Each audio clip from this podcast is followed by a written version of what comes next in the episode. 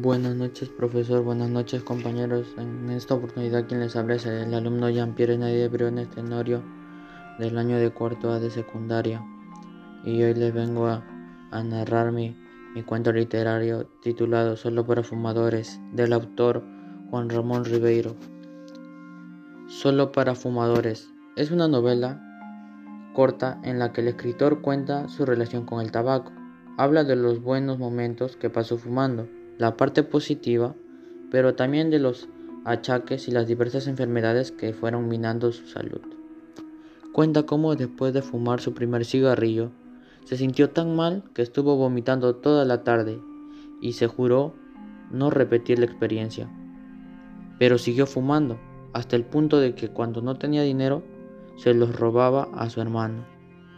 También explica cómo el tabaco era para él un vicio hereditario ya que sus tíos eran grandes fumadores. Su tío paterno George murió de cáncer de pulmón.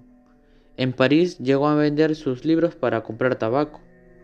El escritor cuenta cómo su médico, el señor Dupont, llegó a recetarle evitar el tabaco, distracciones, deportes y hasta el reposo.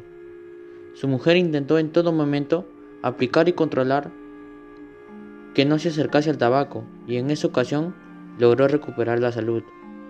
Pero aunque estaba contento de haberlo conseguido, en el fondo se sentía insatisfecho.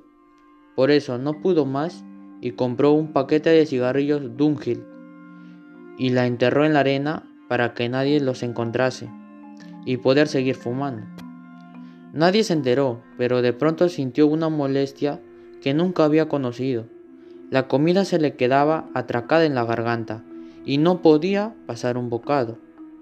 Para curarle tuvieron que extirpar parte del duodeno, casi todo el estómago y un buen pedazo del esófago. Pero aunque se había encontrado muy mal y había temido por su vida, no pudo evitarlo y volvió a fumar, un vicio que no pudo dejar al final de este curioso relato. Esta narración corta no es una historia a favor del tabaco, pero tampoco habla en contra. El escritor simplemente cuenta su relación con el tabaco y cómo incluyó en su vida, su obra, sus enfermedades y su salud.